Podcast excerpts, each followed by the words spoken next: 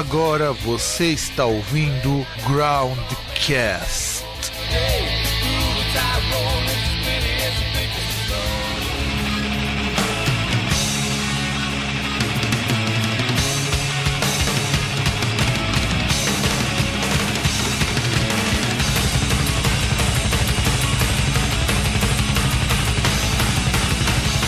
Pois é, querido ouvinte. Agora a gente vai indicar aqui, bem brevemente, algumas bandas, porque não dá. A gente já falou um monte de banda no começo do programa, já falou um monte de banda no meio do programa, já falou um monte de banda no meio das bandas que a gente tava falando, porque esse aqui é o geralzão. É, é, não dá para falar de tudo, eu vou comentar bem brevemente algumas bandas que eu gosto, o César vai falar de algumas que ele gosta, e vamos falar da maior banda de todas, que não tem como não falar deles, que é o X-Japan. Antes de mais nada, a gente precisa dizer, a maior banda do Japão, no Japão, é o X-Japan ponto final. Só isso que eu tenho que dizer inicialmente. Bom, o X-Japan, falei pro Fábio aqui em off e eu falo aqui de novo. O X-Japan está pra música japonesa como o Miyamoto Musashi está para os samurais. Só isso que eu digo. Porque, cara, não dá, meu, não dá. É... O X-Japan é uma banda tão, tão grande. Primeiro que é a primeira banda oriental a ficar conhecida no ocidente, da forma como ficou conhecida. A gente falou de um monte de banda que ficou conhecida por causa de anime e tudo mais, mas a primeira grande banda a fazer show fora do Japão, com sucesso, com uma base de fãs grande, foi o X-Japan. Começamos por aí. Tipo, só queria falar um detalhe, que aí, por exemplo, quando os caras eles fazem show fora do Japão, eles fazem show, por exemplo, em um lugarzinho, é, numa cidade assim desconhecida chamada Nova York, eles fazem show num lugar assim pequeno chamado Madison Square Garden. É um lugarzinho minúsculo, um lugarzinho humilde, né? Um lugar que é boca de porco, sabe? Boca de porco. É tipo um karaokê clube londrino, né? O nova iorquino, no caso, né? É, é tipo, é lugar menor que o Fofinhos. Exatamente, exatamente. Meu, X-Japan é uma banda gigantesca. É, é o maior artista japonês. E de uma magnitude que você não tem, vocês não têm ideia. O X-Japan é tão grande que quando eles estavam no auge, vocês, vocês imaginaram, eles já tiveram um auge. O X-Japan, quando o Hide ele se matou, e, quer dizer, na verdade nunca ficou muito bem esclarecido se ele se matou, se foi aquela coisa de um acidente porque ele tava muito bêbado. Nunca ficou muito bem esclarecida essa história dele ter se enforcado com o Sim. É, muita gente se matou junto depois que ficou sabendo que ele morreu enforcado. Você não sabia dessa não, César? Não, cara, não sabia não, sinceramente. Quando o Hide lá, ele foi encontrado morto no banheiro, enforcado com o cinto, um monte de gente que curtia o X-Japan se matou. E uma vibe muito Michael Hutchins, que a gente citou inclusive no último programa, hein? Sim, exatamente, exatamente. Só que no caso dele, suspeita-se que foi realmente suicídio, porque é muito difícil alguém estar no banheiro com um sim. Mas eu falo, é uma circunstância muito suspeita, porque nunca ficou muito bem esclarecido na época exatamente o que aconteceu. O que se trabalha é que foi hipótese maior que foi suicídio. É, muitas vezes também é o tipo de coisa que, bom, pra gente, assim, sociedades ocidentais já é meio complicado no Japão, então deve ser um bagulho mais complexo ainda. Sim, não, sim, com certeza, com certeza. Que, que, é, que é um dos lugares que com maior índice de suicídio, né? Sem contar o seguinte, né? O, o Hide era o destaque do X-Japan. Ele, tava, ele era maior que a banda, o, o que é o nome artístico do Hideto Matsumoto ele era maior que o X-Japa. Só pra você ter uma ideia. Tanto que o negócio é tão, tão foda que quando o Hide. Ele, a gente tem que falar que o Hide também teve uma carreira solo durante um tempo. Ele gravou um tempo. Ele gravou uma música com o Inoran e o Jay do Lunacy, que também é uma outra banda de DJ rock bastante conhecida. Ele morreu, o Hide, no dia 2 de maio de 80, 98, 33 anos, que foi. Na verdade, não foi nem com cinto, desculpa. Ele foi encontrado enforcado com uma toalha no apartamento dele dele. Lá em Los Angeles, lá no Japão, tinha voltado alguns cinco dias depois de uma turnê em Los Angeles quando ele tinha feito uma tour lá, tinha voltado junto com o pessoal do Speed Breaver, que ia fazer uma turnê, ele tinha tomado todas e foi encontrado é, enforcado com uma toalha. E aí disseram que foi por suicídio. E, como eu falei, nunca ninguém esclareceu exatamente se foi suicídio, se foi. Nunca foi muito bem esclarecido isso. Bom, parece que foi, né? Porque com a toalha, né? Então, né, cara, mas é que tá. Por que, que você trabalha mais com essa hipótese de suicídio? Porque um outro músico do X-Japan, o Taiji Sawada, em 2011, no dia 17 de julho de 2011, também se matou, uhum. que era baixista do X-Japan. E porque também tava muito mal, essas coisas. Então o X-Japan foi uma banda, foi uma, não, é uma banda gigantesca, é uma banda que mesmo quando tava parada, fazia um puta de um sucesso. Você tem um monte de disco lançado depois que a banda acabou, muito remix, muita remasterização lançada depois, que vendia, ao ponto do, do X-Japan conseguir se manter, dar lucro, mesmo depois de parada. E eles é, se reuniram a primeira vez depois de muito tempo, quando a banda tinha acabado em 97, depois do suicídio do Hide, para gravar a música For. E perceberam que o pessoal tava gostando e resolveram voltar. E estão aí até hoje, desde, 90, desde 2007. X-Japan é tão grande que deveria se chamar X-Itu. É, por aí. Eles foram inventores do Visual Kei, baseado no glam rock lá do David Bowie, só que da forma deles, né? Misturado com aquela coisa mais teatralizada do, dos japoneses. Então, é uma coisa muito única, porque eles são de uma época em que o Japão passava por uma reestruturação como país, então era uma coisa muito conservadora, era um país extremamente conservador, e o Visual Kei era meio que para mostrar para a juventude que eles eram pessoas individuais. Então, aquele exagero fazia parte de uma juventude que clamava por mostrar que eles eram rebeldes. Então, aquilo chocava muito a sociedade e, e era uma coisa assim muito esquisita, porque não sei se é muito herança lá do teatro kabuki ou alguma coisa do tipo. Era um visual que você não conseguia saber muito bem se era homem ou mulher, era muito andrógeno. E tem artista que começou a levar isso a, a extremos assim absurdérrimos. É, e até uma coisa que até a gente citava, eu, a gente estava conversando aqui em off, que influenciou outros artistas de outros, outros países, né? Que é inclusive até o que reafirma o tamanho do, do X-Japan, né? Que aí tem, por exemplo, a Tokyo Hotel, só para citar uma banda de renome aí, é, e que não é japonês e que adota o, o Visual Kei, né? Sim, é uma banda do o mainstream, chupinha, inclusive. Chupinha o Visual Kei. Né? Ó, eu vou, eu vou te mostrar, cara, uma, só pra você ver como que o X-Japan é uma, é uma coisa tão forte, porque tudo depois do X-Japan, e considerando que é uma banda de heavy metal, é uma influência que teve tanto na, na música, embora musicalmente você tem poucas bandas do mainstream que se inspiram no X-Japan. Até porque é uma banda muito foda, né? O trabalho de guitarra dos caras é Sim, alucinante. O Hide é. era muito bom como guitarrista, o Sujizo que entrou depois também é um guitarrista muito bom, faz feio. Eu vou te mostrar uma foto agora, César. Olha ela e me diz se você acha que isso é homem. Só, só, só, só, só me diz. Vamos lá, ele tá carregando. Caralho, velho. Nossa senhora. Isso é um homem. Não, então, eu imaginei. É, é aquele negócio. e isso, tipo, que, isso é um visual ok, cara. Se, eu... se achasse na balada, pegava sem, sem nem imaginar, né, cara? Incrível. Não, é incrível. Tem uma outra foto. Deixa eu ver se eu acho uma tamanho grande pra você poder ver. Não, eu tenho que mostrar essa do show, cara. Essa do show. E pior que já tem uma certa idade, não é novinho, não. Esse já tocou no Brasil, inclusive, tá? Só pra falar. Olha essa aqui. É que, é que japonês tem esse lance também, né? De tipo, não, não parecer muita idade, né? Quando parece a idade é que já tá muito avançado. É que já tá no pico do corvo, né? É, então. Então, olha essa e, e, o que fode do, do biotipo japonês é que homem e mulher são muito magros, o biotipo japonês, mas a mulher não tem muito corpo. Então, para ficar muito parecido, não é difícil. É, mesmo, mesmo mulher parece parece um menino, tem um corpo de um moleque de 11 anos, né? É, oriental no geral, não tem um, aquele corpão e tal. Né? Não tem um corpo desenvolvido, né? Não é que não tem, o corpo não é tão proeminente. Agora com as orientais mais novas, não, já tem ficado um pouquinho mais, mas não. É tipo europeia, sabe? Europeia no geral também não é aquela coisa. Olha bem essa foto. E é aquela mesma foto, é o mesmo cara que eu te mostrei a foto anterior. Vamos ver se você me disser que isso daí parece homem, eu vou ter muito medo do, das minas que você tá saindo, cara. Cadê a foto? Não abriu aí? É, essa última aí não tá querendo vir, não. Não, tá, tá vindo até um som do, do César queimando uma pedra aí. Não, não, não tá abrindo? Deixa eu ver se eu acho de um outro, de um outro servidor que. Eu acho que essa daqui vai abrir, que é de. Porque são fotos de show. Opa, diga. A, abriu, abriu agora? O pior é que essas fotos aqui tem um amigo nosso, Koi, que também escuta o podcast, que ele tem fotos ainda mais cheguei. Por assim. Olha, essa. Então, vê se essa foto você consegue ver. Não dá, não dá, cara. Não dá. Não dá pra falar que você é homem, cara. Não tem como.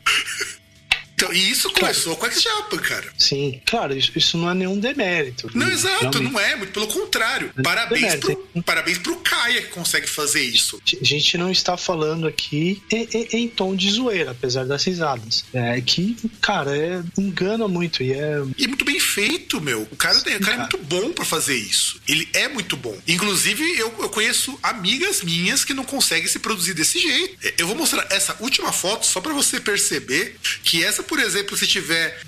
Vou dizer aqui no escuro encara qualquer coisa. Essa, nem no escuro, você consegue. Nem no claro você consegue não confundir. É, isso aí não, não tem como, cara. Isso aí. Só, só na hora do, do mão naquilo, aquilo na mão que você percebe. Às vezes nem isso, né, cara? Porque depende do seu nível é, é, alcoólico. É, é, porque é japonês também, né? Você é. vai falar que é um, é um grelo desenvolvido, né? exatamente, exatamente. Não, é, é sério, é sério. É só pra você ver. E é sobre o Kaia, que é outro artista também indie. No caso, ele é mais voltado pro sim pop. Então a gente falou um pouquinho do X-Japan. Vamos comentar então de alguns artistas, assim, bem brevemente. Que alguns artistas que a gente curte, que a gente conhece, que talvez a gente explore em outros programas. Eu gosto muito do Jiren Grey, cara. Mas é uma banda que me decepcionou pra caralho. Pra caralho. Porque eu gosto muito deles até o Vulgar. Eu acho o Vulgar um disco magnífico. Era uma banda do que hoje as pessoas chamam de metalcore. E eu fui escutar depois, os discos que saíram depois do Vulgar, que aí quando eles começaram a fazer sucesso nos Estados Unidos. Porque o Jiren Grey tem dessa também. O Jiren Grey faz um puta sucesso no Japão, aí o mercado americano começou a gostar deles. E foi na mesma época que o Linkin Park tava fazendo sucesso. Aí o que aconteceu? Eles começaram, eles lançaram o We 32 Death em 2005. Depois de lançar uma caralhada de single. E, cara, eu já achei que ficou muito bosta, cara, porque virou uma banda de Você quer dizer que. Você quer dizer que ocorreu uma lacunacoização do, da banda? É isso? Isso aconteceu em 2014, último disco. Eles foram piorando, na verdade. Então, a, até a o... banda que pegou fazia, fazia sucesso até normal. E depois que estourou nos Estados Unidos, começou a excursionar funcionar por lá e virou uma grande bosta. E virou uma grande bosta. Eu vi o show deles do Vakin, cara, quando tava transmitindo. Eu dormi vendo o show dos caras. Tava muito ah, chato. É foda, hein? Tava muito chato. E eu gosto pra caramba. Eu acho que o do Jiren Grey, um, um showman foda, e ele perdeu até essa característica de ser showman. Ele era um cara tão foda que ele às vezes parava no hospital, porque ele começava a se cortar no meio do palco, escorrer sangue, jogar sangue no público. Ele desmaiava, e tanto sangue que ele perdia as performances. Nossa senhora. É, pra, pra, quem acha que Gene Simons mordendo a bolsa lá de sei lá o que que ele coloca na boca, fingir cuspir sangue, é, é performance chocante. Não, o, os caras Jerry Gray eram foda. Eu curtia pra caramba. Eu quando escutei o Vulgar, em 2004, o disco já, já saiu um ano antes, eu achava o disco do caralho. E depois fui escutar os outros. Eu gosto muito do Six Ugly, gosto muito do Goze. Embora o Guns é meio popzinho, mas eu gosto. Aí saiu o to Death, eu já achei que é um disco muito chato. Muito chato, chato. E aí o Jaren Grey já perdeu a graça pra mim. E que outra banda que você curte, César, além dessas que você já citou além do programa? Cara, uma que foi citada aí que eu curti, assim, mas não nunca fui muito atrás, deveria ter ido atrás, é o Lunacy. Sabe que eu nunca fui muito fã do Lunacy, por cara? de um cover. Então, cara, eu conheci por causa de um cover do I Might Cover. Que I Might Cover fez cover do Lunacy, cara? Você não sabia. Fez. Cover de Rosier. Ah, é, Rosier, cara. Sabe? É. Não tinha que a gente tocado que eles tocavam Rosier. Sim, fizeram também com vídeo e tudo eu mais. Conhe... É, foi single deles. Eu conheci eu... o cover pro cover de uma outra banda, também japonesa, que eu vou aproveitar e citar, que é o Bloodstained Child, também que fez o cover de True Blue. Uhum. Que é música legal, cara. True Blue é legal. Música eu gosto. Que aí tem uma. Puta, deixa eu lembrar aqui o um nome. Tem uma outra banda também que ela. Eu conheci por conta de trilha sonora de, de anime, né? Trilha sonora do XX, do X-Holic, que é o. Caralho, velho, eu não, puta, não vou lembrar. Eu já mandei para você até, inclusive, o música da banda, mas eu não lembro o nome. Putz. É do Exaholic Soundtrack? É. Deixa eu ver se eu me lembro é, é disso. É, é, de um, eles fizeram, acho que, três aberturas do, do Holic. Quem é? O Sugashikal? Isso, o Sugashikal. Ah, o Sugashikal. É, eu gosto também do Loudness, porque é uma banda super clássica de heavy metal lá do Japão. Inclusive, foi a primeira banda japonesa Loudness, que eu realmente comecei a escutar, foda. cara. Ah, é foda, cara. Foda, Você sabe que o Loudness tem uma história muito curiosa? O Loudness, sempre quando ele lançava disco, ele lançava disco em inglês e em japonês. Sim. E, e teve uma época que o vocalista original do Loudness, ele tinha saído da banda. Uhum. Porque deu umas treta lá e os caras estavam morando lá em Los Angeles. Aliás, você tá, tá ligado que o cara que trouxe o, o Loudness pro, pro, pros Estados Unidos foi o mesmo cara que trouxe o X já pros Estados Unidos, né? Não. Era o mesmo cara que trouxe a já para os Estados Unidos e foi o mesmo cara que era empresário do Viper e foi o mesmo cara que, enfim, que era empresário do Mike Vesserra. Hum, Então o que acontecia? O Minoru Nihara, ele tinha saído da banda. E aí colocaram o Mike Vesserra. Meu, os japoneses deram as costas pro Loudness, porque falaram que eles eram traidores por colocar um ocidental pra cantar. puta que. É, japonês. É, é, esse cara tem umas paradas assim também, cara. Foda, né? Mas, mas, mas daí eu, eu- eu até dou razão, porque os discos com o Mike Vesserra são muito ruins. Tem um amigo meu que gosta, mas eu falo, é, são ruins. É, e- ele não é mau vocalista, mas também. Não, os discos que. É porque ele é, ele é colocado Sabe. por gravadora. Mesma coisa, você escutou os discos dele com o Dr. Sin? Acho que escutei um, cara. É. São ruins, cara. É ruim. Ele cantando Foda. Dr. Sin também é muito ruim. Sim, cara. O Mike Vesserra, ele é aquele músico assim, ah, não tem tu, vai tu mesmo. Ele, ele é que nem o Tony Martin pro Black Sabbath. É foda. Ele, ele- ele é que nem o Black Sabbath foi pro Ian Gillan, né? Exato. Exato, exatamente. Exatamente. É bem por aí, cara. O pior é que o Ian Gillan, ele, esse disco com- do Black Sabbath, o pessoal do Brasil curte pra caramba. Ele, esse disco vende bem aqui no Brasil. E só no Brasil também, que viu? E só no Brasil. O resto do mundo não gosta, não. Sim, porque o disco é ruim.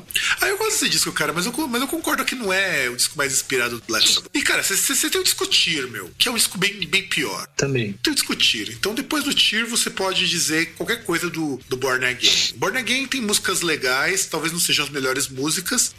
Não, não, é, é aquele negócio, eu já falei, não, não há nada de ruim em gostar de música ruim. Não, é- é- tem coisa que não se explica, não tem como, entendeu? Não se explica, é gosto, gosto não se explica, se lamenta. Então, eu, eu gosto de Born Again, é, Zero the Hero. tem- ah, Zero, tem Zero the Hero eu gosto mais do cover saca, do Cannibal Corpse, cara. A versão original Cara, eu não curto ouvi, muito, cara. não, meu. Nunca ouvi. A gente, a gente precisa ver isso aí, fazer um programa sobre isso. Covers que ficam melhores do que o original, porque o original é uma bosta. E, o pior é que eu acho o original bem fraquinho, cara. Eu gosto muito do cover do Cannibal Corpse. Não, não, não, porque ela, ela é não fraca, mas eu, mas eu gosto dela. Cara, porque o cover- o cover do Cannibal Corpse é, é podrão, cara. É você escutar o cara cantando Zero the Hero da forma mais porca possível, cara. E é maravilhoso por conta disso. Ah, mas é, cara, porque eu, porra, a música é ruim, então não tem como. É, que mais banda que você pode citar aí, César? Pra gente só fazer o apanhado geral de bandas que a gente curte.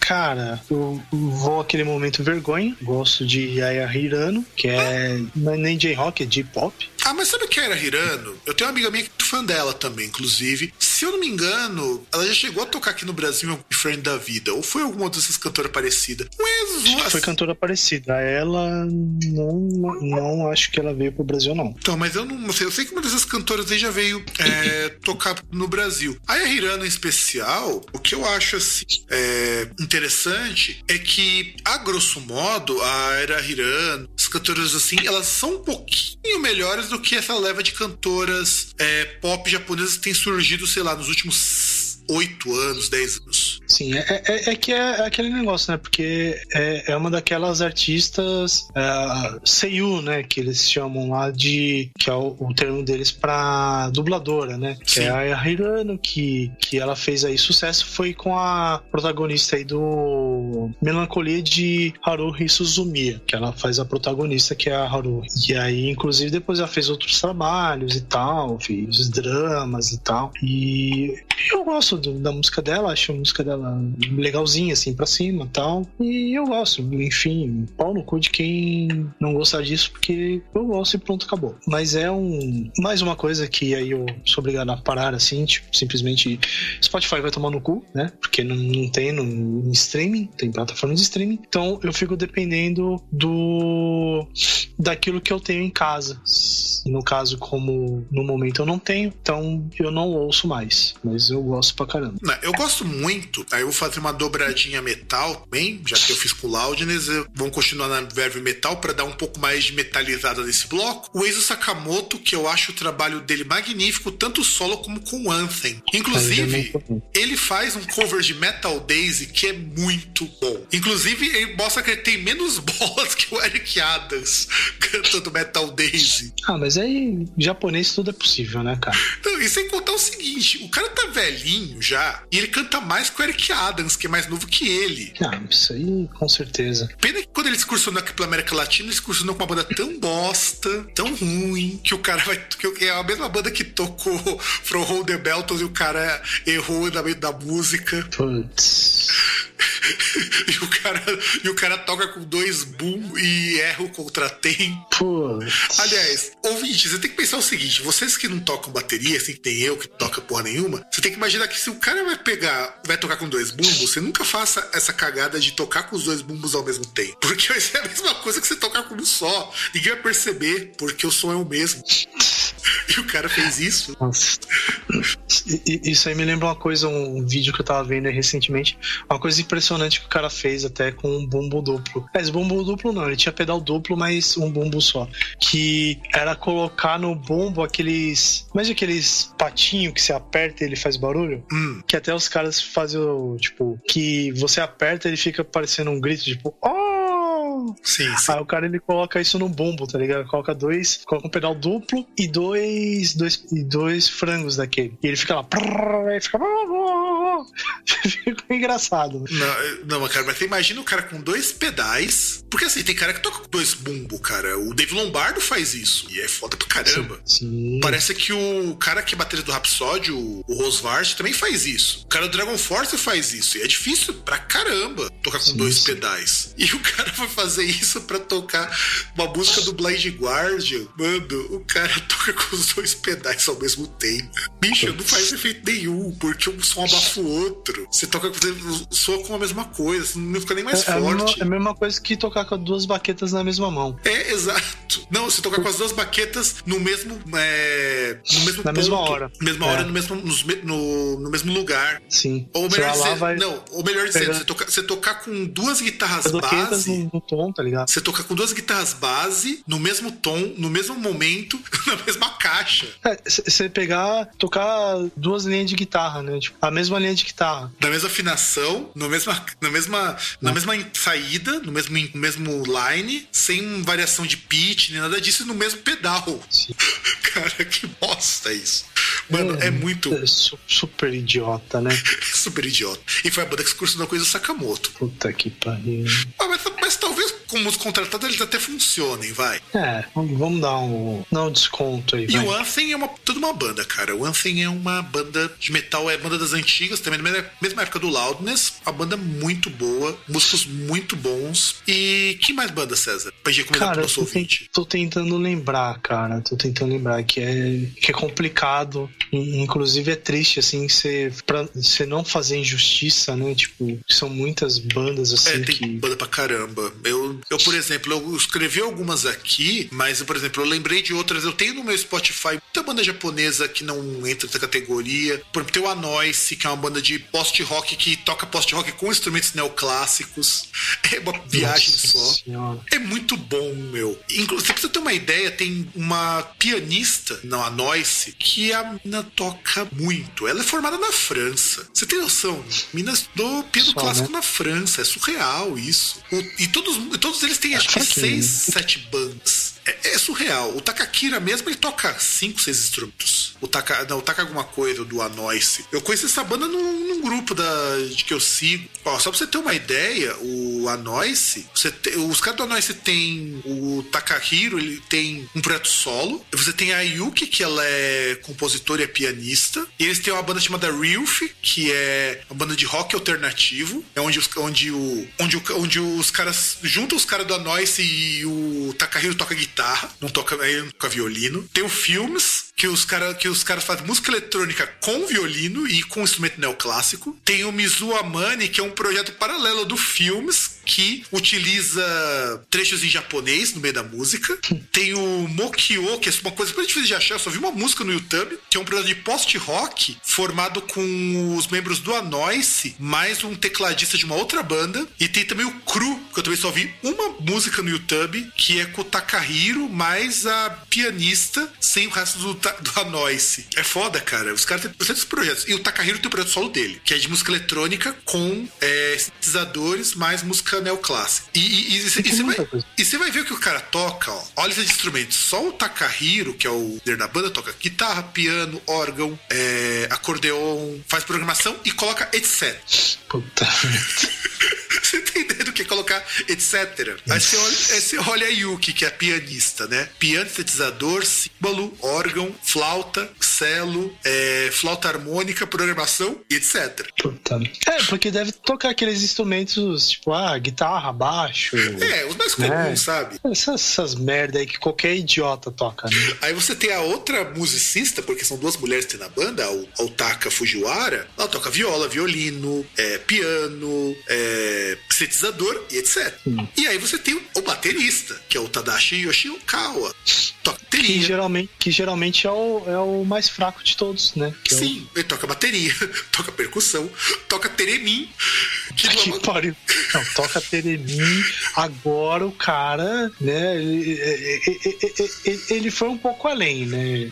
Pois Ele é, tá cara. Não, e você percebe a, a- a variação, cara. Você sai da percussão e sai pro teremin, cara. Teremin não é fácil de você tocar. E como se não bastasse, cara. É, teremin é uma coisa difícil, porque teremin você tem que controlar com a mão. É, é foda. O cara também toca um tipo de instrumento que parece um xilofone, que eles chamam de glockenspiel. Uhum. Ah, a gente chegou a falar em outro, em outro programa, E é claro que Não depois de glockenspiel tem o quê? Etc. etc. Porque esses caras tocam muita coisa. E, e- porque nesse etc, e isso é uma coisa que aí vale citar em algumas bandas japonesas, ah, muitas vezes entram os instrumentos tradicionais deles, né? É, então o Anoice é uma banda foda, cara. Eu acho o Anoice e os músicos do Anoice muito foda. Um dia eu preciso entrevistar esses caras, porque quando eu conheci, você escuta a música do Anoice, é a música do vontade de chorar, Hum, é de- da beleza que os caras fazem. É uma música com um bom gosto, assim. Parece trilha de filme quando você escuta. Sabe, sabe aqueles filmes que aqueles dramão assim, é, tenso? Você pega o clipe do Memories of You, parece que você tá vendo um filme de romance trágico, daquele que, que a pessoa não termina junto da pessoa que ela gosta. É foda. Só, só digo isso. Complicado. Tem mais alguma banda que você conseguiu lembrar, César? Cara, não consigo, pra não fazer injustiça, não, não vou tentar. Porque aí a gente. é, é, A gente já faz um ensejo aí pra fazer outro programa, né, cara? É, porque tem algumas que eu gostaria de citar só pra não deixar passar em branco. Tem o Concerto Moon, que é um grupo que um amigo meu me apresentou, que é um grupo estilo o Malmsteen, que é um grupo de neoclássico, só com vocal, que é muito bom também. Pensei que você ia falar que é um grupo de neoclássico, só que é bom. Também, também. Parece, parece Malmsteen, só que é bom. Sim, também. Você pode considerar isso também. Inclusive, o último CD é muito legal. Embora eu goste mais dos primeiros, que até porque até por ser mal produzido, ser meio tosco, sabe? Tem um grupo que eu descobri recentemente, o Nuito, que puta que pariu, mano. Os negros toca pra caramba. O cara lançaram só um disco, que tem no Spotify, inclusive, com um singelo nome de O Nutella. E, mano, tem uma música. Eu falo que se você acha que Dream Theater é o máximo da, da masturbação de técnica, escuta uma música desse disco, você vai perceber que uns molequinhos mais novos que o Petrucci faz quebra de tempo que jamais ia sonhar em fazer. É só isso. Petruc é um, é um loser. Não, cara, eu escutei aquilo e falei, cara, os caras tocam desse jeito. É umas quebra muito, muito do nada, sabe? Uhum. Tem o Tricô também, que a gente já citou num outro programa, indicação. Tricô, super foda. E que lançou disco novo agora, que eu preciso escutar, inclusive, com mais calma, tá muito bom. Também preciso, cara. Tem, a- tem o pessoal do Oral Cigarettes, que é a banda do baterista que toca de vez em quando com o Tricô. Também lançou disco novo que tá muito legal. É da mesma pegada, só que mais popzinho, o Oral Cigarettes. Tem uma porrada de banda de shoegaze no Japão que eu descobri que não aparece no Jami, que se diz o maior repositório de bandas japonesas. Metade das bandas de shoegaze que eu curto não tem lá. Vergonha, hein? É vergonha, cara, porque essas bandas aparecem até em site que não é dedicado à música japonesa, pô. É foda isso. Tem o The Gazette, que eu só vou citar por citar, cara. Nunca foi uma banda que eu curti muito, The Gazette, que fechou aqui no Brasil, inclusive. Eu sempre achei The Gazette muito chato, muito chato, chato. Tem um assim que eu nunca ouvi, acho que é conheci gente já que curtia que era o Miave, se não me engano. Ah, é o Miave. Que é um. Que é, acho que é violonista, um bagulho assim, né? Então, sabe o que é? Então, sim, eu conheço o Miave, é, porque tinha um amigo meu que era muito fã do Miave uma época. É, inclusive, Tem ele até uma conhecida nossa em comum que, que curtia pra caramba. né? Sim, sim, sim. Mas enfim, é, é, segundo assim o que parecia assim dela, ela curtia muita muita banda, até Ex Japan, por exemplo, às vezes tinha show do Ex Japan, você via lá ela com as fotos assim e tal, backstage e tal, mas Então, e ele era do. Le, ele é do Le Quartz. Do Le Quartz, que era uma banda que já não curtia muito do Le Quartz, achava muito chato do Le Quartz. E assim, ele era um músico até que razoável, o, o Miave. O problema é que eu acho que o Miave entra naquela coisa assim, é, é um popzinho que me, me irrita, ele me irrita. Mas ele é um músico que faz muito sucesso nos Estados Unidos. Ele fez um tempo nos Estados Unidos. Ele é, tem um sonzinho que é até mais pop, é mais palatável. Você que gosta mais de pop, provavelmente vai gostar do Miave. Faz o, o meu estilo. Ele inclusive chegou a concorrer no MTV European Music Award. Olha que coisa legal. nossa, Ele chegou a concorrer. Isso é uma coisa interessantíssima. sim. Ele chegou a ganhar melhor colaboração no MTV Music Video Awards do Japão de 2014. Então, ele é um artista digno de nota. Eu não gosto, eu particularmente não gosto do Miave, porque pra mim é muito pop. Eu não recomendo nada de Idol, porque acho Idol a decadência máxima que você pode chegar no pop. Eu acho qualquer coisa de J-pop palatável. O Idol é o mais baixo da escala do pop japonês que você pode chegar. É foda.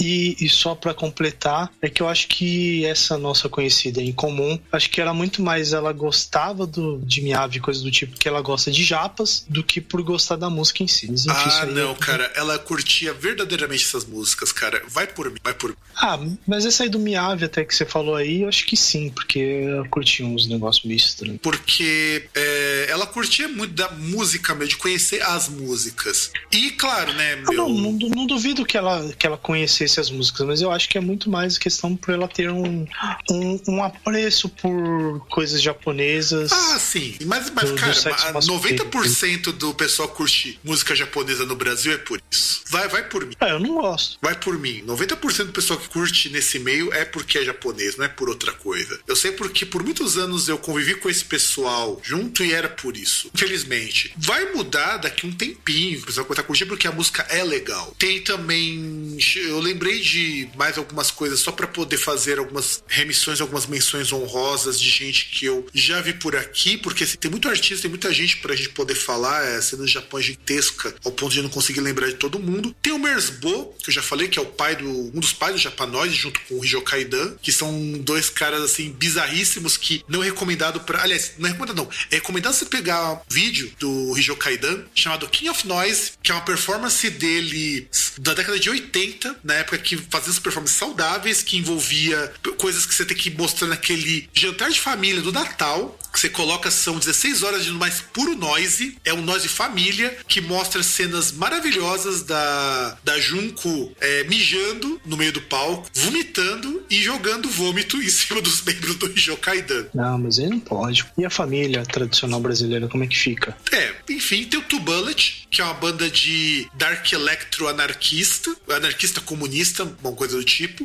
Inclusive, eu remixei uma música dos caras do Two Bullet e o cara lá, o Didi, ficou muito feliz, cara. O cara ficou feliz pra caralho que eu remixei uma música, que eu deixei uma música mais pesadona, porque eu peguei as bases e deixei um jeitão meio, meio bruto, sabe? O cara ficou mal feliz e o cara também fez um projeto de dark, de dark ambiente depois. É uma banda que eu recomendo muito, porque é uma banda que tem uma mensagem política muito forte, uma coisa que é muito rara em banda do Japão, que é uma coisa que eu nem comentei. Da mesma maneira que tem acontecido muito com as cenas metal, rock aqui do Brasil da Europa, dos Estados Unidos, no Japão também você não tem muito músico com engajamento político. Então o Two Bullet é uma banda que tem essa coisa de ativismo, lembra muito, a proposta deles lembra muito o Rage Machine, só que uma sonoridade eletrônica, o que é algo muito raro. Hum, interessante. Inclusive, é, eu gosto muito de um disco deles, eu acho o nome magnífico, que chama-se Democratic Violence. Eu, eu acho que o nome já diz tudo, né?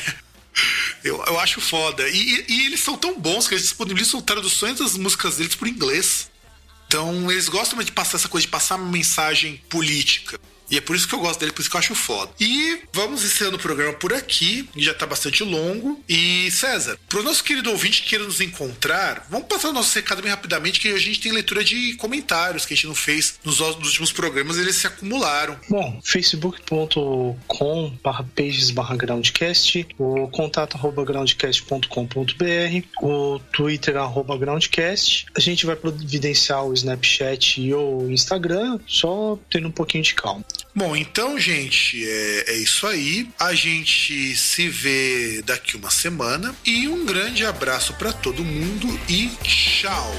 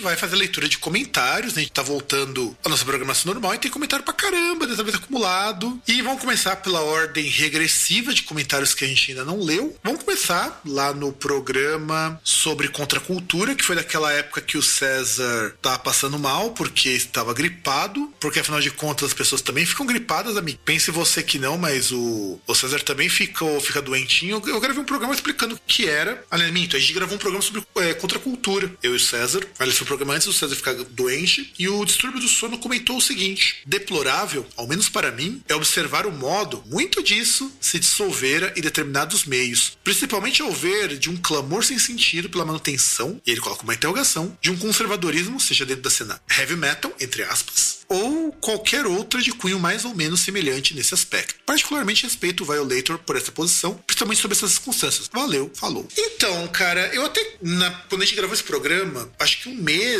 ou um mês e meio depois, o Violator até divulgou uma lista que eu achei muito legal de quanto custa para produzir um show deles, mais uma banda, que mostra também um pouco dessa atitude do Violator de ser contracultural, de levar esse lado contracultural do heavy metal e de usar esse lado do heavy metal e ser contracultural. A gente tinha comentado que o Violator também faz aquela coisa de mandar o foda-se Jair Messias Bolsonaro, esse tipo de coisa. Né? A não estampa deles lá com o Bolsonaro dando um tiro na boca. É, que não foram eles. Foi um cara que fez o desenho baseado no desenho do Brujeria Faith lá, do Trump. Que inclusive foi do, do single lá, né? Do.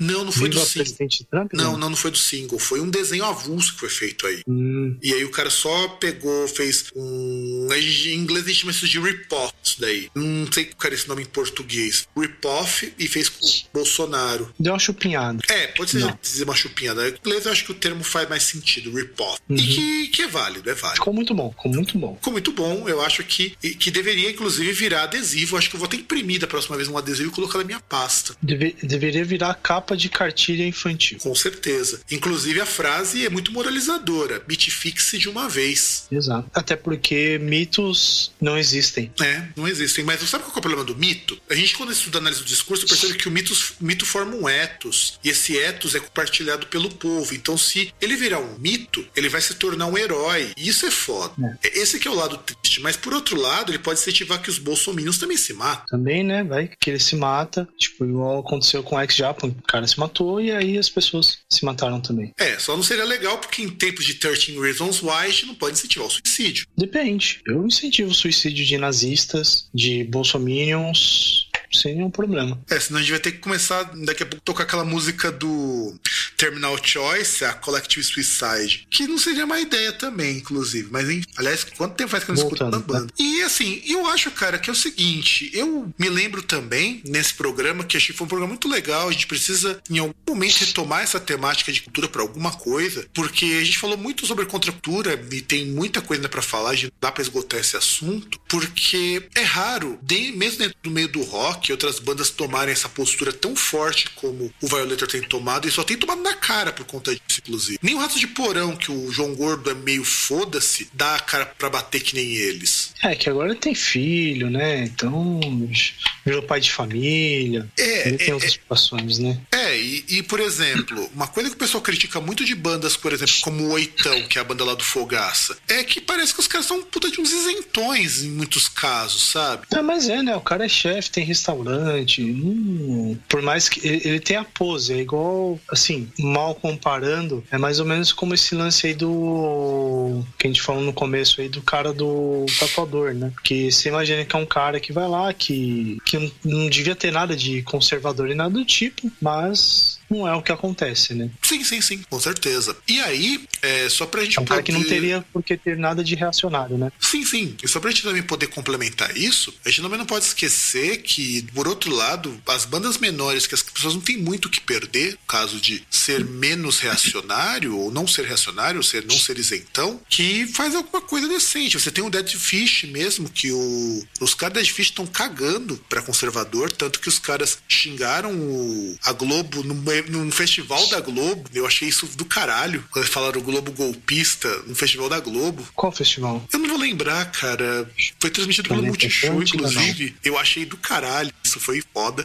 E, e a Globo não vai deixar de transmitir Dead Fish, cara. Porque é a banda que dá audiência. É, e é uma banda bastante conceituada até, apesar de, de não ser assim uma banda muito assim famosona e tal, Aliás, mas Dead é uma Fish, banda Dead Fish é um caso engraçado. É e não é famoso. Dead Fish é uma banda que faz show pra, às vezes, pra 200 negros, mas é uma banda que, se você anunciar show, tem público.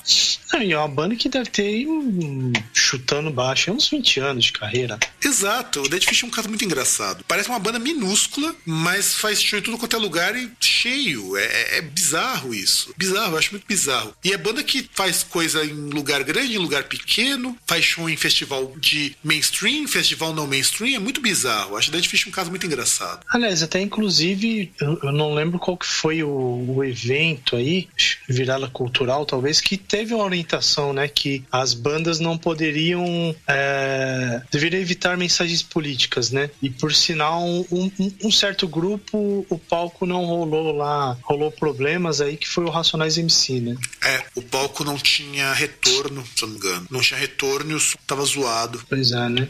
Ah, mas isso daí não foi por, não foi por causa de mensagem política. Isso daí eu, faço- eu falo que é incompetência. Sabe por quê? Tinha um pessoal de DJ que não tinha nada a ver com isso, que o palco não tava montado. Hum, Então você começa a ver as falhas, você percebe que aí nesse caso não foi por motivação política, é porque o pessoal era incompetente mesmo. é, é- é problema de gestão, né. É, exatamente, problema de gestão. Pro- problema é quando você pega o gestor que Que não é gestão. É. O, o- gestor que é muito bom gestor. Quando ele pega e deixa.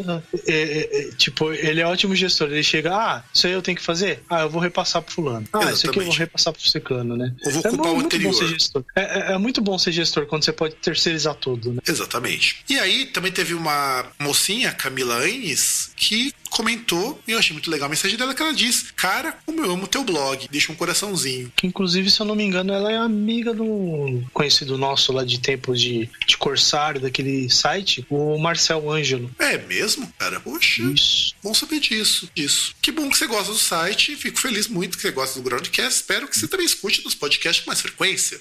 É, não, não, é, não é igual o site, mas a gente tenta, né? A gente, a gente tenta tomar banho todo sábado, pelo menos. Ah, por, pelo menos o Groundcast sai regularmente. O site, infelizmente, tá. É, o, site. O site dá uma demorada aí. Dá uma demorada mais que o podcast, por incrível que pareça.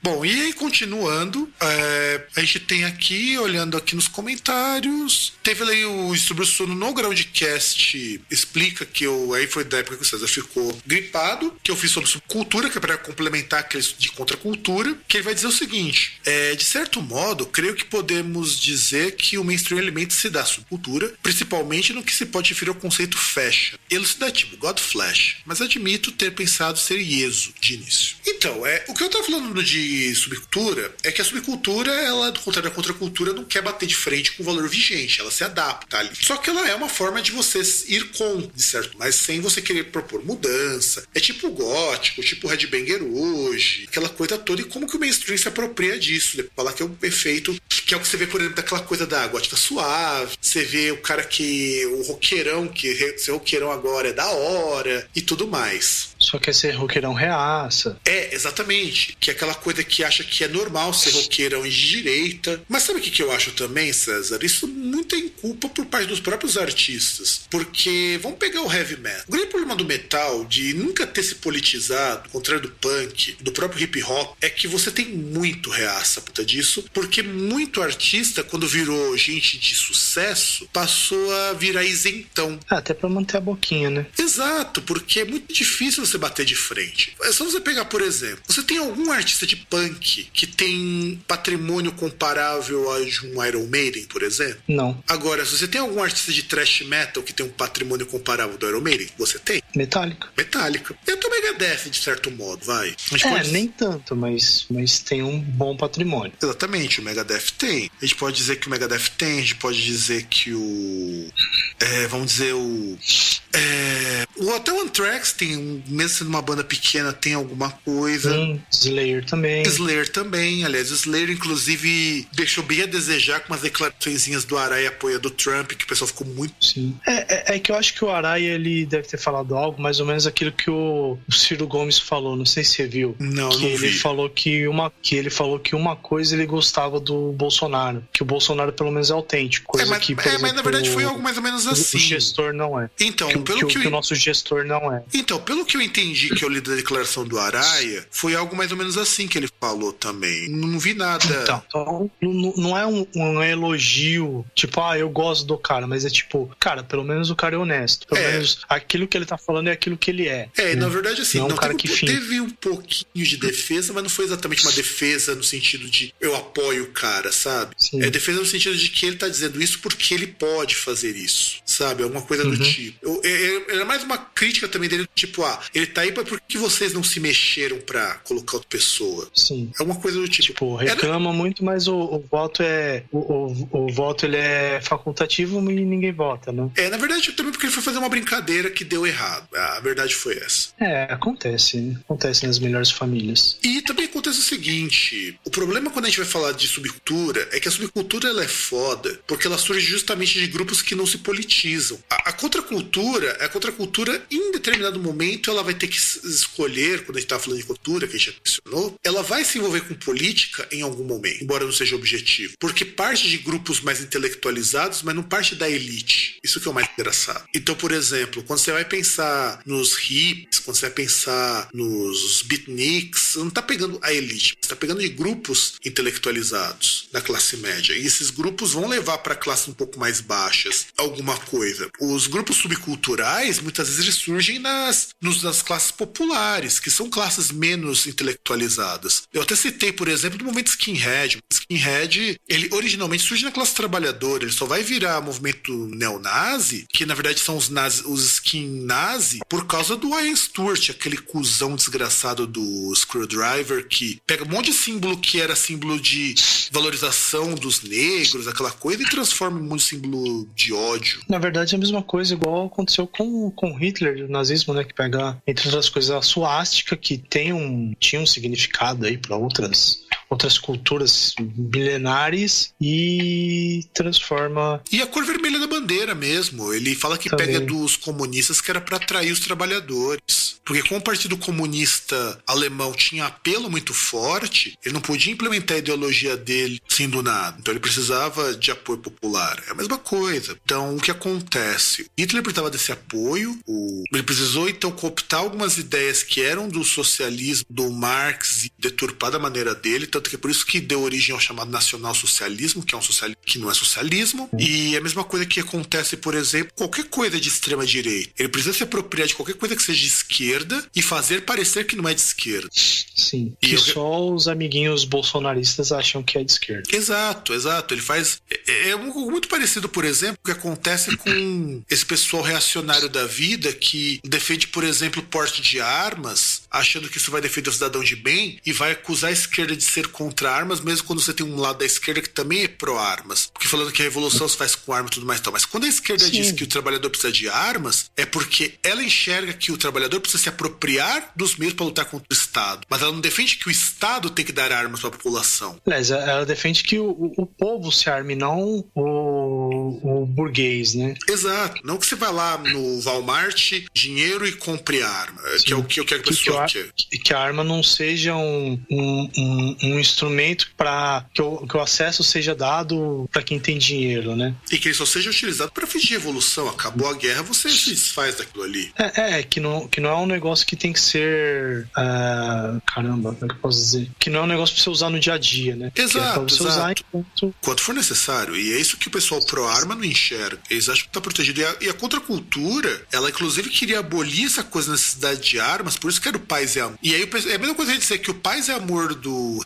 hip é a mesma coisa que o bundaço e, e, o ciran, e a ciranda pela paz desse pessoal do PSOL. É diferente. Quando os hippies queriam pedir paz e amor, é porque era um contexto em que o pessoal achava que tudo podia ser resolvido pela guerra. E eles diziam que não. E, e, porque, era um, e porque era um contexto assim que você tinha a juventude que era cooptada a. que era, aliás, cooptada não, que era obrigada a participar de guerra, sendo que, na verdade, eles nem sabiam. Por exemplo, uh, você tem Muhammad Ali, que, que no caso assim, Cassius Clay, que, né, que virou Muhammad Ali, que inclusive em algumas entrevistas ele chegava assim ele chegou numa entrevista, né, e perguntaram, ah, mas poxa, você não vai pra guerra? Falei, pô, mas por que que eu vou, eu, um cara negro, eu vou sair do meu país pra ir lá pro outro lado do mundo matar um cara que eu nem sei por que que querem matar o cara, tipo, o cara não fez nada pra mim. Exato, é, é, é isso que é a diferença do paz e amor do hippie,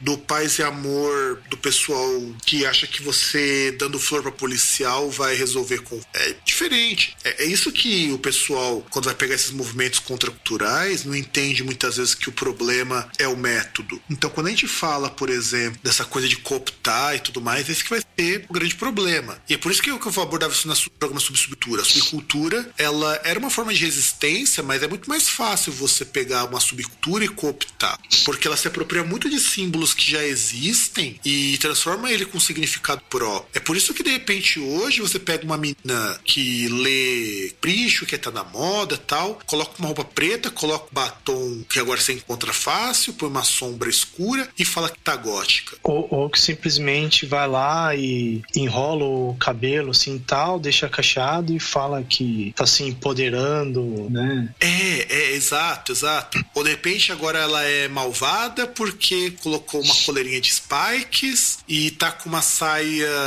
de xadrez e uma bota de cano alto, na verdade é um all-star de couro, sabe? É ridículo isso. É, se transforma muito uma coisa do objeto. A gente até podia discutir isso algum dia num programa, cara. Falar como que essa coisa de objeto tá, tá transformando tudo isso daí, que antes era vinculado a uma música, a uma ideia de fazer uma juventude menos passiva, tá ficando, tá ficando chato, ficando foda, e transformando numa juventude mais bunda mole. É que é um negócio meio de fetiche, né? É, É, exato, exato. É o fetiche da mercadoria lá do Marx. É foda. E bem, nós temos o nosso último comentário, que é do Julião, lá do PQPcast. Grande Júlio, grande sem galera. É, tem galera. Que ele ouviu lá do álbuns de 97 e ele fala: Caraca, vocês comentando esses discos, eu olho pra 20 anos atrás e lembro de tudo isso sendo lançado. Tanta coisa aconteceu nesse ano. Nine Lives, belo disco. Prodigy, clássico demais. Lapatas do Povo, esse riff de andar na pedra é fantástico. Isso eu concordo com ele. Aquele É, riff sim. é do caralho. Pena que nunca mais eles fizeram um. É por isso que quando eu escuto o Sono Forever, eu falo, caralho, que disco bunda mole Sono Forever. Eu não gostava nem É, na época que foi lançado. É, eu até gostava de uma música ou outra, mas você já percebe que aí já perdeu o, o frescor, né? Já perdeu a, a autenticidade. E era uma época que eles estavam entrando no mainstream, certo? Não, que, que foi a época que eles pegaram o mainstream mesmo, assim, fudidão, né? Que foi inclusive a época que eles fizeram todos aqueles especiais de MTV, tipo, e Luau, ao vivo, Ah, você percebe que Né? eles começaram a fazer isso, que eles até nos palavrões começaram a maneirar. assim. E depois Que virou aí essa. começaram a tocar, tipo, viraram até. Pô, os, caras viraram um tema de. Da Malhação. É, é, é até que. Não, não, não. Não só isso, mas, tipo, você vê que, por exemplo, é, eles viraram tema de uma, de uma fase da MTV, quando a MTV deixou de ser MTV, quando, por exemplo, a MTV passou a investir em sitcom. Esse sitcom. Sitcom não, não, sitcom não, é reality show. É que no caso era sitcom mesmo. Tipo, Que os aí- anos era um sitcomzinho meio barra reality show, vai. Porque na É, verdade é, não era. que- porque que não era bem é- reality show, é era mostrar a vida do né? pessoal. Pegava o pessoalzinho e mostrava o que eles estavam fazendo. É, é, é, era uma coisa, era, era mais ou menos, né? Porque como não era show propriamente dito, tinha a questão da autenticidade, é, aí fica mais reality show, né? Do que sitcom. E, inclusive eu lembro de um dos caras, tinha um, um negão lá que participava de- daquele bagulho, que eu lembro de ter visto ele no cursinho da Poli, Porra. aqui na Lapa. Cara, sabe o que é Tipo,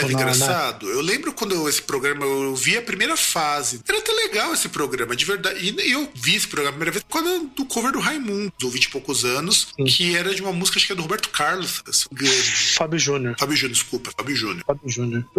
Pra você ver que é uma época que, assim, que a MTV já tava indo pras cucuias, o Raimundo já foi pras cucuias, né? Que aí logo depois teve toda aquela briga, o Rodolfo saiu da banda. E. E, e- e, tipo, que é o Raimundo fazendo a cover de Fábio Júnior, cara. Puta, que, que poderia Não, acreditar? e, e aí você vê, eles saem de uma banda que fazia cover de Ramones pra fazer cover de Ra- Fábio Júnior para reality show, sitcom da MTV, na qual você tinha um negão, você tinha umas minas, tinha um cara e tinha um, um cara que gostava de homem peludo. Ah, mas aí tudo bem, né? Não, mas é só pra você ver a diferença. De repente era um cara que falava que se porrava na manivela e depois fala como que era depois dos 20 anos. É, é Não, coisa... e, de- e de- e depois que virou um cara que montou uma banda com nome de. de. de desinfetante, né? Não, desinfetante não, de.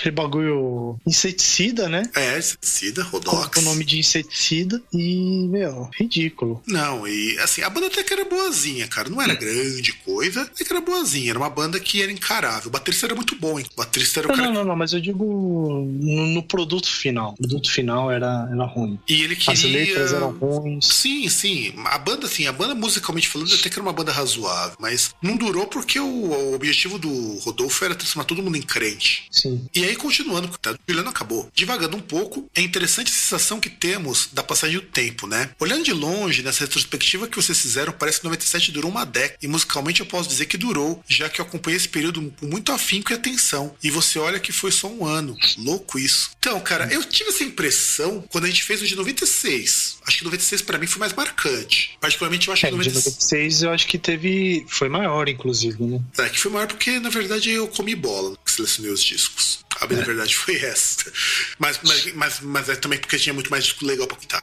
Vamos ser francos, porque não dava pra escolher muito disco pra tirar fora. Tinha cardigans, cara. Não tinha como tirar cardigans. Mesmo sendo uma banda que eu gosto de tudo, É mas que, é, é- é que aquele negócio, né? 96, se eu não me engano, entre outras coisas, teve Roots, né? teve Roots, teve Cardigans, teve. ah, teve Angra, Holy Land, que foi nessa época, se eu enganado. Bastante. Teve. Cara, teve muita coisa. Eu não vou lembrar tudo porque a gente fez uma lista gigantesca de álbuns. Vou lembrar todos, mas teve muito álbum legal. Muito óbvio que a gente não podia deixar de comentar. Teve Garbage, cara, nesse ano que a gente teve que.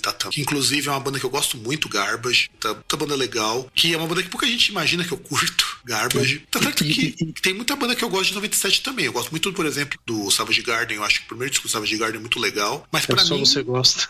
Não, cara, não sou só eu que gosto, cara. o Savage Garden é uma banda que fez um baita de um sucesso e só acabou porque os caras. Porque os, os dois brigaram, tiveram uma DR ali e um não aguenta olhar pro outro. Sim, eles fizeram bastante sucesso, principalmente com menininhas. Sabe, não, eles fizeram, eles, na, verdade, na verdade, eles fizeram sucesso naquela, naquele card de pop adulto, cara. Eles não faziam sucesso com o molecado, o Savage Garden. O engraçado é isso. Eles faziam um sucesso com o pessoal mais velho. O mais curioso é isso. Os clones do Savage Garden fizeram sucesso tipo o Rim. Não, mas aí não, não parece. Cara, o, o Vili Valo chupinha muita coisa do Rim, do Savage Garden, cara. Ah, mas eu, eu, ele chupinha muito mais do Chris Isaac. Também, cara, mas o jeitão das músicas é muito parecido, principalmente as baladinhas do, do Savage Garden. É que o Savage Garden ele é eletrônico, por isso que parece tanto. Se o Vili Valo resolvesse é. trocar tudo aquilo e colocar uma música eletrônica, era igualzinho, inclusive a voz dele é estilão do Savage Garden. Um amigo meu que me falou isso daí, porque que ele não gostava de rima, inclusive. E aí que eu tinha é que Savage Garden eu achava muito mais mais agudo, assim, o vocal. Sim, porque o vocal do cara é mais agudo que o do, o vocal do, do vocal do Vili, ele é bem agudo. É que o Vili consegue atingir uma, uma voz mais grave. E não é que ele consegue atingir, ele força. Por isso que ele tá com a voz ruim. Ele tá uma merda por causa disso. Mas ele, ele está com a cabeça ruim, sua voz. Que a voz do Vili Val tá uma bosta porque ele, tá, ele forçou demais o drive pra voz dele ficar mais grave. Tá uma bosta. Isso. É tipo o Edu Falaschi que tentar forçar um tom que ele não alcançava. E Sim. você tem muita coisa, mas eu, assim, eu concordo. 97 teve disco legal, mas para mim 96 foi mais marcante. Nessas décadas até onde a gente comentou, 95 também para mim foi bastante marcante, mas 96 para mim acho que foi a década que eu tive mais coisa memorável. Para você, César, qual que foi a década, o ano? Ah, cara, cara, eu não tenho assim ano assim tal. A década de 90 foi um, um período assim que teve obras assim marcantes até marcantes até porque aquele negócio é porque pegou aquela época que a gente começou a, a se ligar em... falando por mim que a gente começou a se ligar em música, né? E, e é uma coisa marcante também porque aí até um, um projeto aí que eu já discuti com você em off e Júlio Júnior vai ser convidado para isso se, se tudo der certo que é uma a, o, o nosso nosso assim eu digo é, assim como pessoas assim o nosso relacionamento com a música mudou bastante mudou muito né, nessa década né? Certeza. Assim principalmente nessa década. Já vinha mudando aí desde o surgimento do, do Walkman e, e nessa época só se acentuou só democratizou assim uh, essa mudança aí do, do nosso relacionamento com a música né? Mas é uma coisa que que vai ficar para um programa aí, quem sabe, e Júlio Júnior já está convidado. E aí, e mas, aí... Eu, mas eu concordo com você que realmente década de 90, eu falo de 94 para frente, para ser mais específico, que foi quando eu comecei a me ligar em música também, foi o período assim que para mim foi mais marcante, 94 até até hoje. hoje, mas 90, década de 90, de 94 até final dos anos 90, que foi quando eu comecei a me ligar em música, e até porque quando eu comecei a ver MTV com mais frequência. É, é, é que eu acho que eu citaria 98, porque foi o ano que eu vi coisas como, por exemplo, foi o ano que eu vi o primeiro show, 98 ou 99? Não, 99 que eu vi o primeiro show, mas 98 que, entre outras coisas, eu acho que foi 98 que eu conheci a palavra do grande Rogério Skylab com motosserra. É. Ouvindo em rádio, inclusive. Olha rádio. só, olha, isso é bom saber. Rádio, Brasil 2000. Bom, e aí, para terminar o comentário dele, ah, e obrigado pela menção ao Seminal, Alm of the Year e ao PQPcast. Espero que vocês durem mais alguns anos, porque eu quero repassar os 98, 99, 2000 e assim por diante. Foda demais esse episódio. Cara, eu não quero chegar nos 2000, cara. Porque depois de 2000, não tem muito, muita coisa para comentar de interessante, porque eu não sei quanto ao César, mas para mim, tá certo que anos 2000 já marca o final da minha adolescência. E aí eu já não começo mais a me ligar tanto em álbum lançado nessa época. Eu começo a me ligar mais em artista. Cara, mas também está ligado que houve essa mudança de paradigma também, né? Que começou esse lance aí que a, a gente, começando aí com esse lance da música digital, o, o álbum foi perdendo a importância, né? Ah, foi, foi, come, foi quando começaram a vir esses artistas mainstream stream de single. Não, é que na verdade não é que começou a. eu acho que seria até legal, César, antes da gente fazer esse programa, a gente até comentar um programa antes, ou um programa separado, só para explicar um pouco sobre essa coisa do artista de single e tudo mais, porque isso sempre existiu. O que aconteceu é que agora a gente voltou pra esse artista de single, porque isso aí já existia É, é, é, antes. a, a mudança de mídia, né? Que, que meio que forçosamente fez isso, né? É, exato. Que dá essa projeção. Exato. É, Antigamente as pessoas faziam compravam que eram os compactos. Tava até vendo num programa que o cara tava comentando sobre essa coisa do vinil e tudo mais. Então agora meio que a gente voltou pro que era antes. Só que agora num outro formato. A gente até precisa num programa explicar isso porque eu acho que é uma temática bem legal. Então, por exemplo, eu acho que os últimos álbuns marcantes pra mim, não sei pra você, acabaram em 2006 pra mim os álbuns marcantes. Não quer dizer que eu não tenha álbuns marcantes depois disso. Eu tenho, porra. Eu tenho o álbum do Nuck, que pra mim foi marcante depois de 2006. Eu tenho álbuns que eu acho muito fodas depois de 2006. Mas a, a coisa de, de eu prestar atenção e eu ver que álbuns ficaram marcantes musicalmente falando, perdeu muito peso depois de 2004, 2005. Pô, pra mim tem, só lembrar que em década de 2000 que teve o álbum do Los Colorados, cara. É, cara, é verdade. A gente precisa. É verdade, a gente não pode deixar os anos 2000, que a gente tem que estar Los Colorados. Verdade, não pode. Então, eu acho que fazer de álbum de 98 seria uma boa, cara, porque 98 tem muita coisa legal.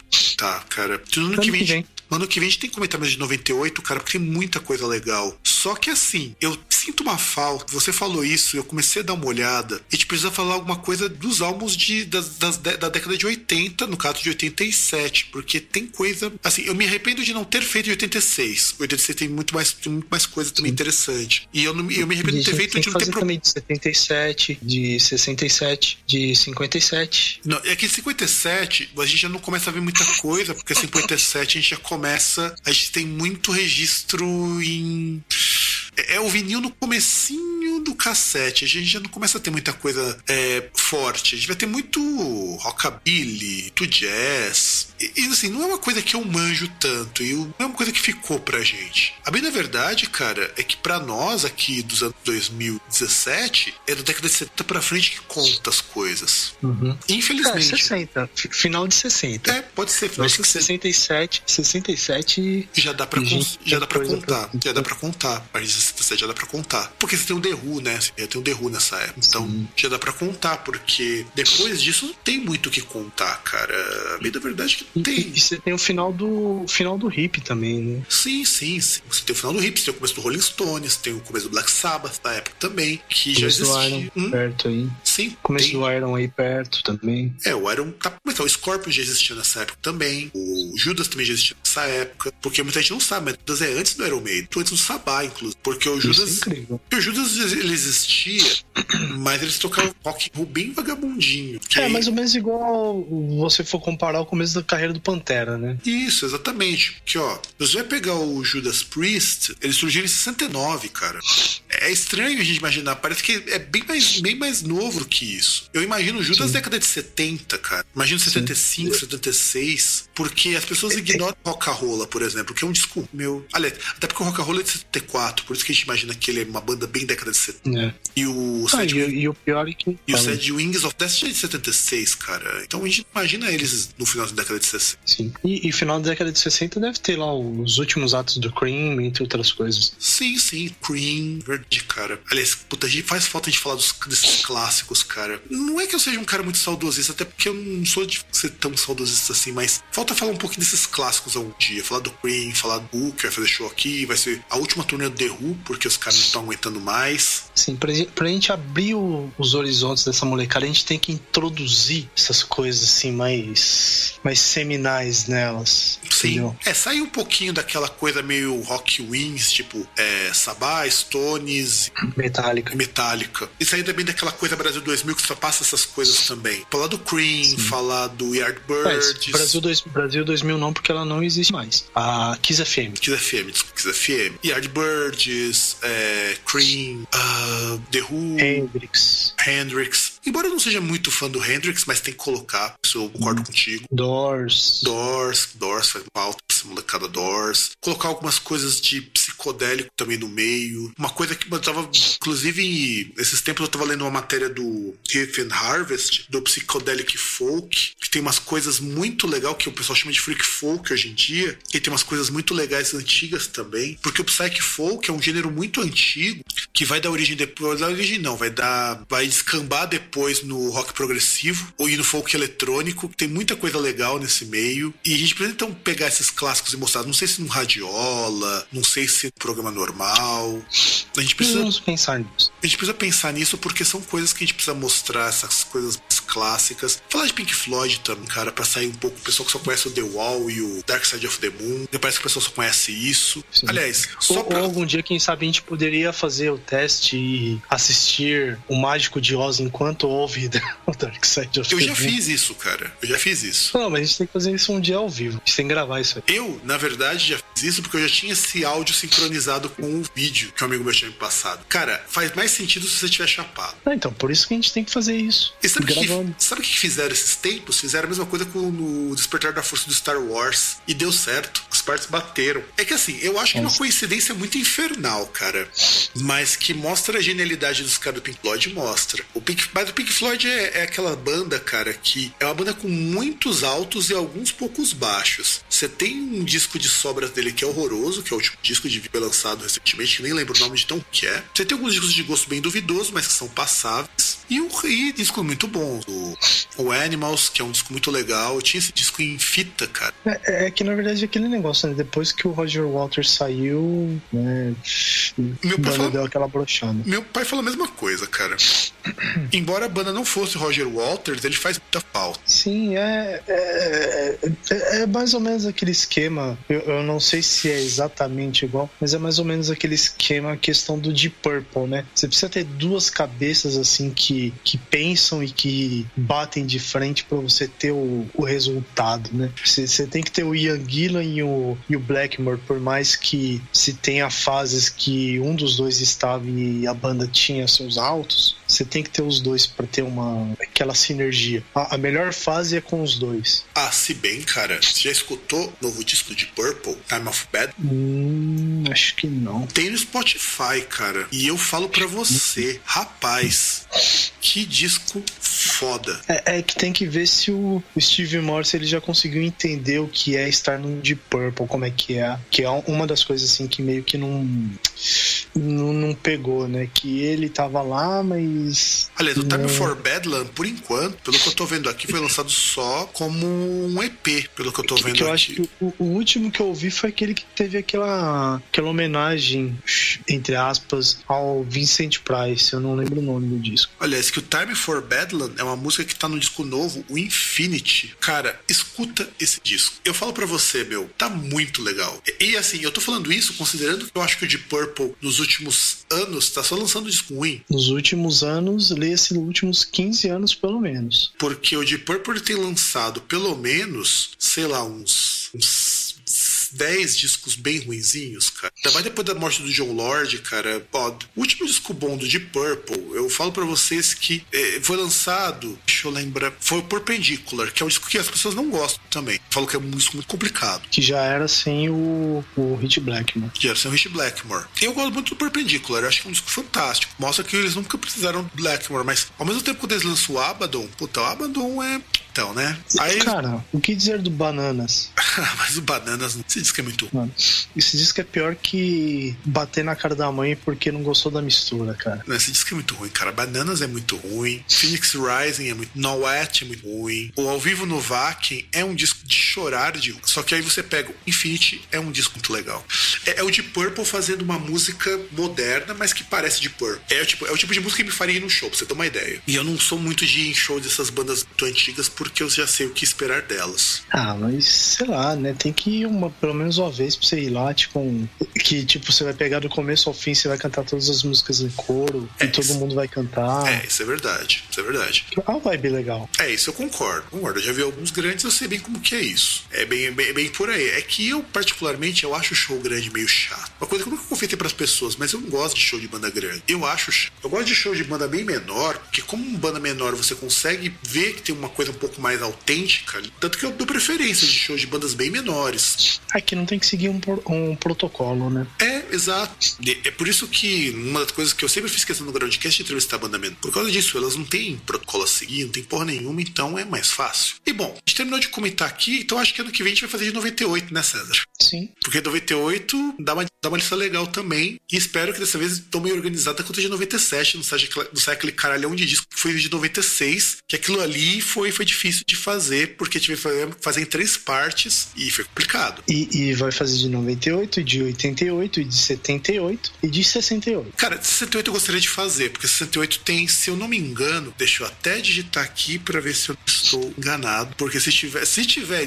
se tiver esta banda, eu com certeza vou querer fazer de 68. É, eu vou querer fazer de 88 por causa do Injustice for All. Porque tem. Hum, não, mas o década de, de 70. Ah, de 77 eu vou querer fazer, cara. Porque, porque, tem, porque tem um único disco que já vale a pena o ano 77, que é o Second Annual Report do Throbbing Gristle, que é o primeiro disco de música industrial, que, que, como, que as músicas, assim, são todas músicas muito curtinhas, que os caras, eles é, resolvem é, fazer música com ruído, com tudo que eles podiam colocar, e eles, e eles deixam a mensagem bem clara que era música que não era feita para ouvintes comuns, porque eles queriam que o ouvinte fosse especial. E é o primeiro disco do Throbbing Gristle, é lançado nesse ano, que na verdade não é o primeiro, não é o primeiro disco full, o primeiro disco foi lançado um ano depois, que é 78, que é o Third Annual Report, que é o primeiro disco oficial. Então, 77 78, com certeza nós falaremos. Inclusive tem uma música é. com um dos títulos mais bonitos do mundo, que é o Hamburger Lady. Me lembra sanduíche de, me lembra um, um vídeo famoso. Sim, famosíssimo.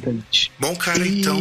Tem mais. Então, que você até falou de menor e tal, essas coisas. Tem mais comentário? Porque essa leitura de comentários tá foda. Tá foda e já terminou os comentários e vamos partindo por aqui. E é isso, galerinha. É, alguma mensagem edificante para esse final de programa, César? Cara, eu não tenho, porque só pra ter ideia são 2h37 da manhã. Porque afinal de contas nós gravamos atrasado e também então, estamos gravando um programa muito longo. Um grande abraço para todo mundo e tchau!